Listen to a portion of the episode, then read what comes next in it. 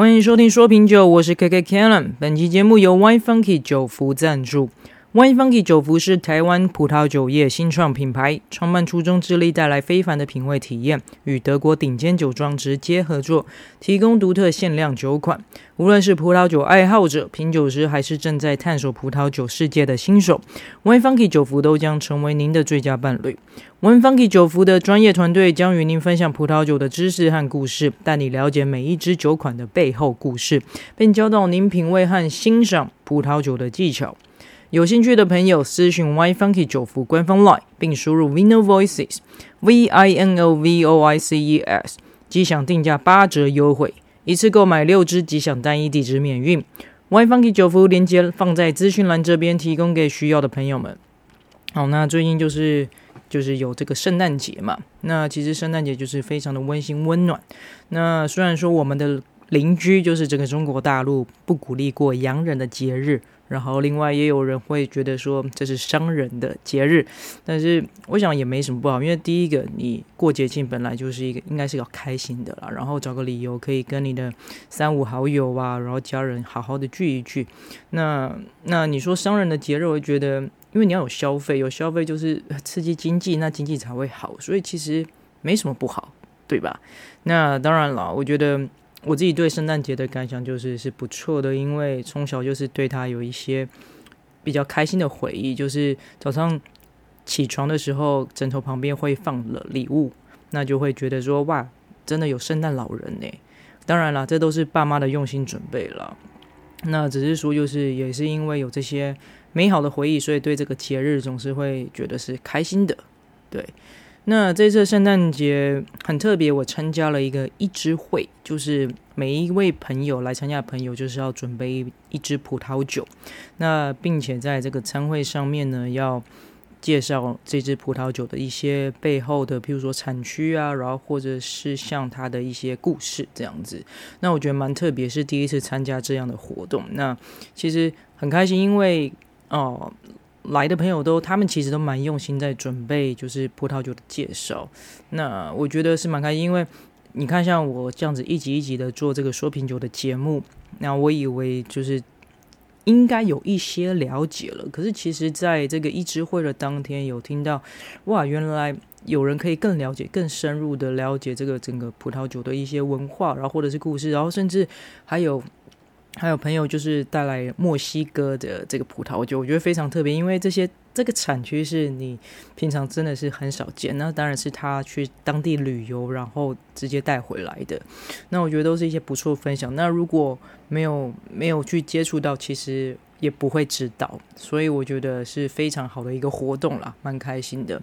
那今天这一支酒就是我要准备介绍这支酒，也就是 Wine Funky 酒福赞助的这一支酒呢。这一支是这个。二零二一年份的德国 Riesling 干型白葡萄酒，就是 Riesling Token。好，二零二一年份，产区是在德国莱茵黑森。好，然后酒庄是 Leusmann。好，那在提到这个产区的德国莱茵黑森，不知道你们在之前的节目还有没有印象？就是我们在第二十集曾经介绍那个德国美因兹的市集葡萄酒市集，里面我们提到一个这 GWC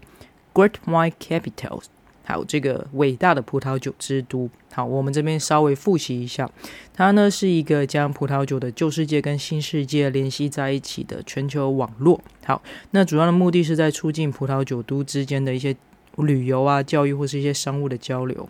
那德国的美因兹跟这莱茵黑森呢，它是从二零零八年成为这个 Green Wine Capital 网络的一部分。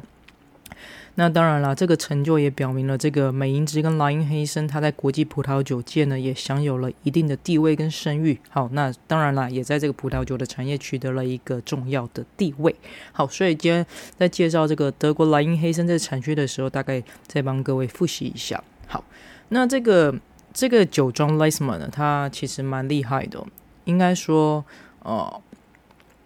呃，我之前有听节目的人应该有。有知道说，我之前大概九月那个时候有去了德国的德国一趟。好，那时候其实也有也有因因缘机会之下了，也有到这个酒庄去参观了一下。好，那其实莱茵黑森那一块很多的葡萄园，就是你大街小巷啊，那个巷弄里面都会插着好多的那个酒庄的那个牌子，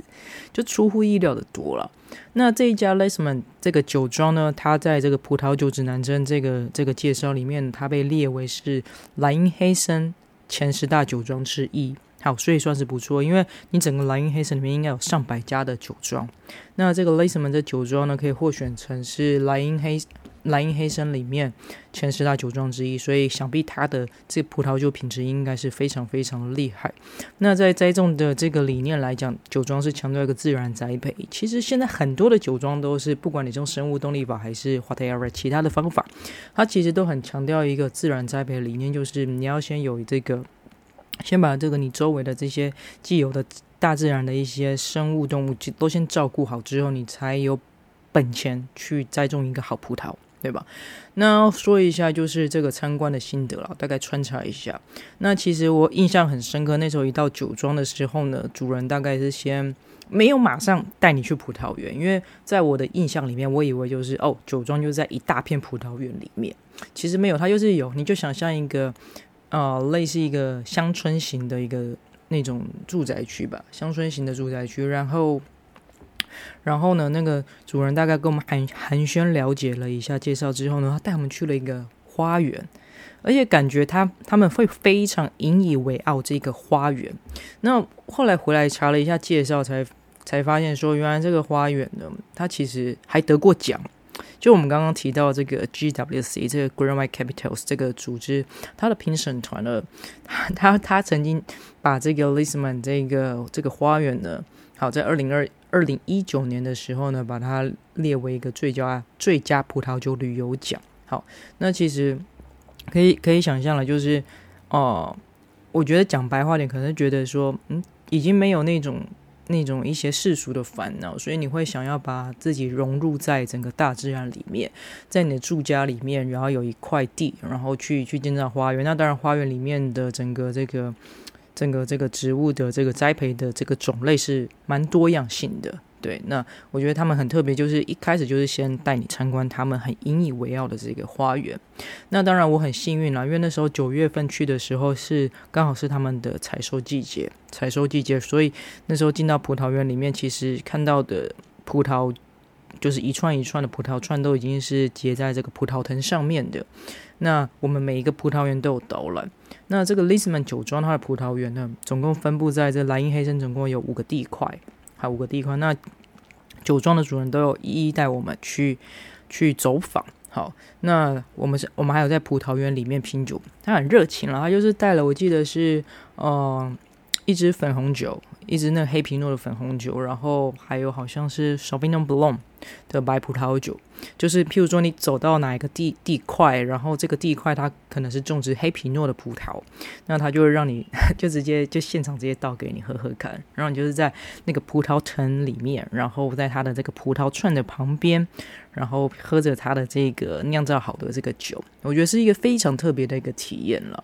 然后，当然啦，就是有看到很多的品种。那除了整个参观这个葡萄园的导览之外呢，然后还有参观这个葡萄的酿造过程。稍微有一些就是概念的朋友应该要知道，就是酿造的过程，就是你采采收了之后呢，它会拿去做榨汁。好，这个榨汁的过程我们也有看到。榨汁之后呢，它会进桶发酵。那进桶的话，它有分两种嘛，一个就是不锈钢桶。啊，那在不锈钢桶进行发酵陈酿。大概都是白葡萄品种，那那时候主人就很热情带我们去参观他的这个不锈钢桶的这个，然后看到很多这个不同公升数的不锈钢桶，然后他就很热情的呢，就是啊带着一个呃那个算是什么，就是有点像那个。大吸管嘛，大塑胶吸管，然后就是带着我们，然后他就直接就是让我们适应这个不锈钢桶里面的酒。那喝到感觉是非常特别，因为那个酒精好像是还没有完全发酵出来，那喝起来感觉会很像是这个比较高浓度的果汁。好，我记得我那时候适应的好像是一个 Chardonnay，Chardonnay 的这个白葡萄酒，只是它在不锈钢桶里面还在发酵中，所以那时候我们直接喝的时候会。感受不到这个酒精浓度，但会很像一个高浓度的果汁。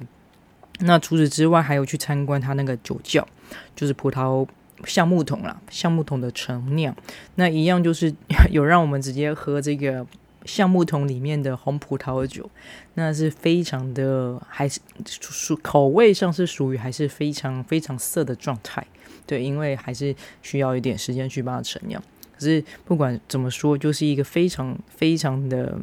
难得的体验了。那到甚至到整个你看。呃，从榨汁，然后成发酵陈酿嘛，然后到装瓶，其实都有参观到。那最后整个导览结束之后呢，主人会招待我们，就是他拿出他最好的，我觉得我我很喜欢的一个酒款是他的贵腐酒。好，贵腐酒是二零一六年份的。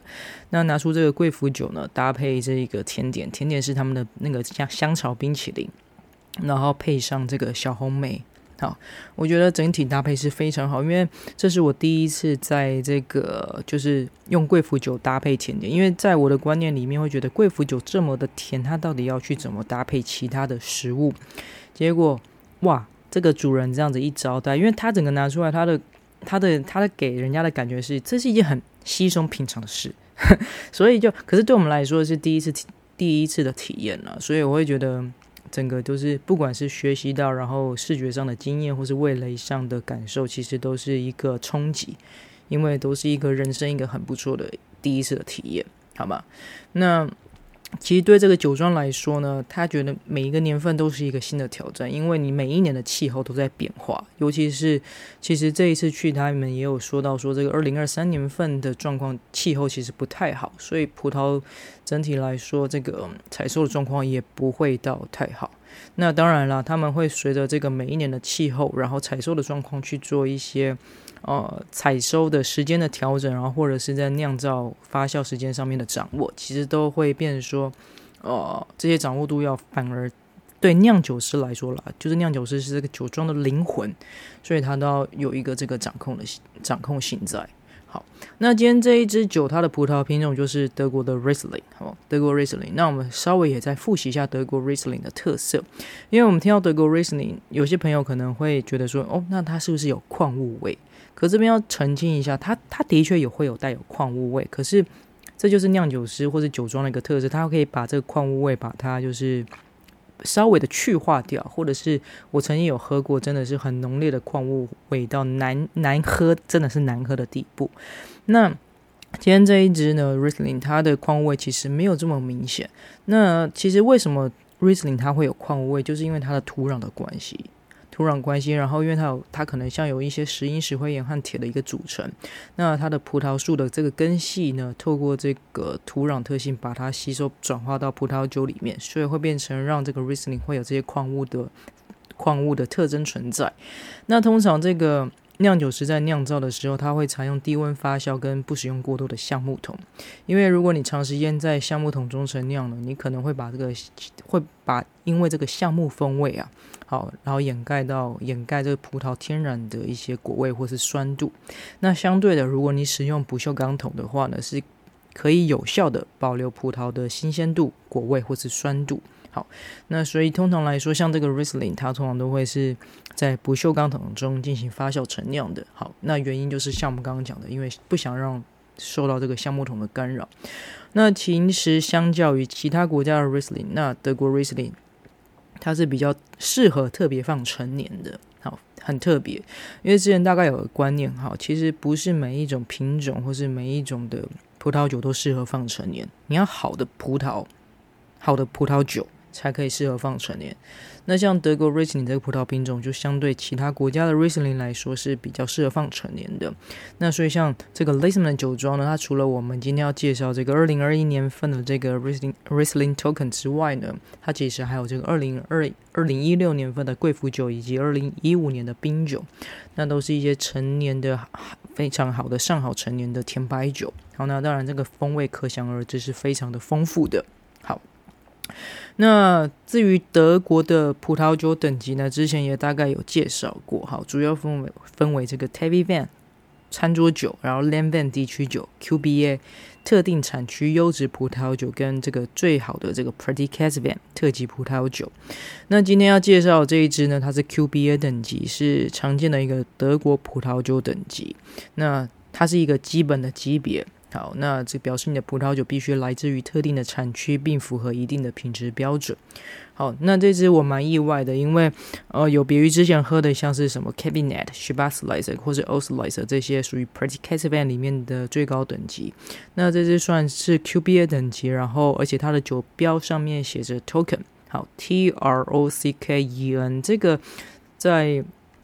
英文来讲的话，大概是属于就是 dry。就偏 dry 的意思，然后会比较属于干型，就是你喝起来比较不甜呐。但是我蛮讶异的是，这一支酒呢，它出乎意料的不是那么的 dry。好，那是一个属于甜或是不甜都可以接受，非常好喝的一个轻松的酒款。那那整体来说是哦，它是一千 ml 的一个瓶装，那一千 ml 的瓶装也是出乎意料的，就是非常气派。那 就是因为我们出国嘛，出国都有限制，说你你。进口的话，你你只能进一公升，每人一公升的这个扣的，那其实就很尴尬，因为大部分的酒支都是七百五十 ml，那你就会尴尬说，那我到底是要带一支就好，那舍弃那两百五十 ml，还是是啊、带个两支，然后超标的部分去跟海关申报，对，都会很尴尬。那今天这一支酒它刚好就是一千 ml，就是。不多不少，那个一千亩的规定符合那个规定。好，那所以会觉得不管是送礼或是自用都是两相宜啊。那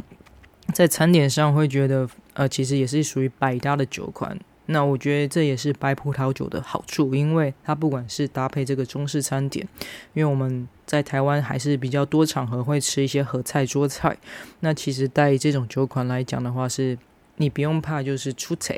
对吧？然后就是朋友都会觉得诶好喝喜欢，然后就是很轻松，对，一个不错的酒款。那满分五分的话，我会给他四点九分。好，不是说因为这是人家的赞助款就就给他很高分，不是，是我非常中肯的说，这支真的是不错喝了，真的不错喝。讲白点就是好喝。对，那介绍了这么多，当然你们有喜欢的话，就是当然可以就是跟这个私讯那个九福的官方 line 好吗？然后看看能不能有一些呃体验的一些一些一些机会，好吗？好，那最后要强调一下，本人评分仅供参考，禁止酒驾，未满十八岁禁止饮酒。今天节目先到这边喽，拜拜。